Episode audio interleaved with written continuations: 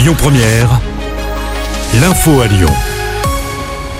Bonsoir à tous. À la une, un homme blessé par balle à Villeurbanne. La victime est entre la vie et la mort. D'après Lyon Mag, la nuit dernière, d'importants moyens policiers ont été déployés au Médipole situé rue Léon Blum.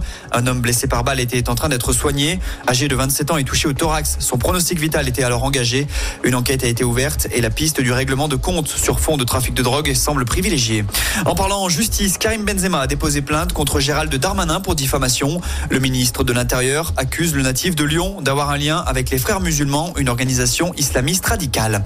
Eux seront fixés le 12 mars prochain. Les supporters lyonnais, jugés pour avoir effectué des saluts nazis lors de l'Olympico du 29 octobre dernier. Ils comparaissaient hier à Marseille. Trois mois de prison ferme et trois ans d'interdiction de stade ont été requis par le parquet contre les deux supporters des Gones. La décision a donc été mise en délibéré. Ils ont dormi sous une tente en soutien aux sans-abri. Deux députés écologistes du Rhône ont passé la nuit dehors dans le 7e arrondissement de Paris. Il s'agit de Marie-Charlotte Garin et Hubert Julien Laferrière. Avec cette action, élus et militants veulent dénoncer l'inaction du gouvernement et réclament la réquisition des bâtiments vides. Des établissements concernés dans la région au sujet de l'expérimentation de l'uniforme à l'école, mesure annoncée par Emmanuel Macron hier soir pour une mise en place espérée dans l'année et dans une centaine d'établissements. La liste complète n'est pas encore connue à ce stade. Le chef de l'État a par ailleurs précisé vouloir généraliser l'uniforme en 2026. Le président a également annoncé la mise en place d'un congé de naissance de six mois pour venir remplacer le congé parental. Enfin, Emmanuel Macron souhaite que les maires de Lyon, Paris et Marseille soient élus directement par les électeurs. Une proposition de loi sera déposée dans les prochaines semaines à ce sujet.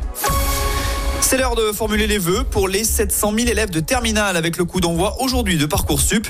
Ils vont devoir choisir parmi les 23 000 formations proposées. Si vous êtes concerné, vous avez jusqu'au 14 mars pour choisir.